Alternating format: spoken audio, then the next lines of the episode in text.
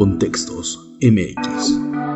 El podcast. El tiradero del Istete en Tepic se mantiene bajo observación de las autoridades capitalinas luego del incendio que inició alrededor de las 22 horas de este miércoles y fue sofocado cerca de las 5 horas de este jueves. El sitio representa aún un riesgo porque hay elementos que pudieran provocar nuevamente conatos. La secretaria del ayuntamiento de esta capital, Beatriz Mitre, lo explica. Y pues ahorita lo que me informan los compañeros de aseo que está saliendo humo, hay mucho viento y como quedó la tierra muy caliente, está saliendo humo. Lo que están haciendo es con la misma maquinaria echar tierra y nuevamente mandamos pipas y evitar que se vuelva a incendiar.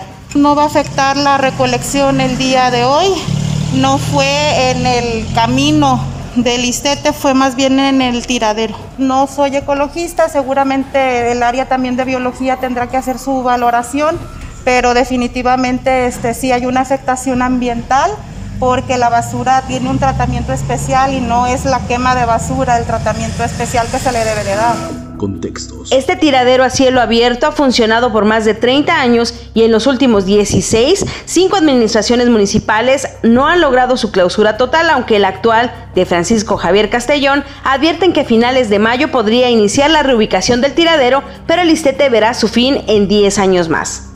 Hasta el día de hoy las personas de Tepic desechan alrededor de 500 toneladas diarias de basura en el Istete, que además contamina el arroyo de la Escondida con los lixiviados y genera gas metano que es altamente inflamable y puede presentar un constante riesgo de incendio.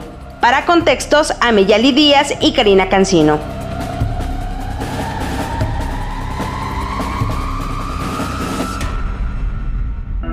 Contextos MX. El podcast.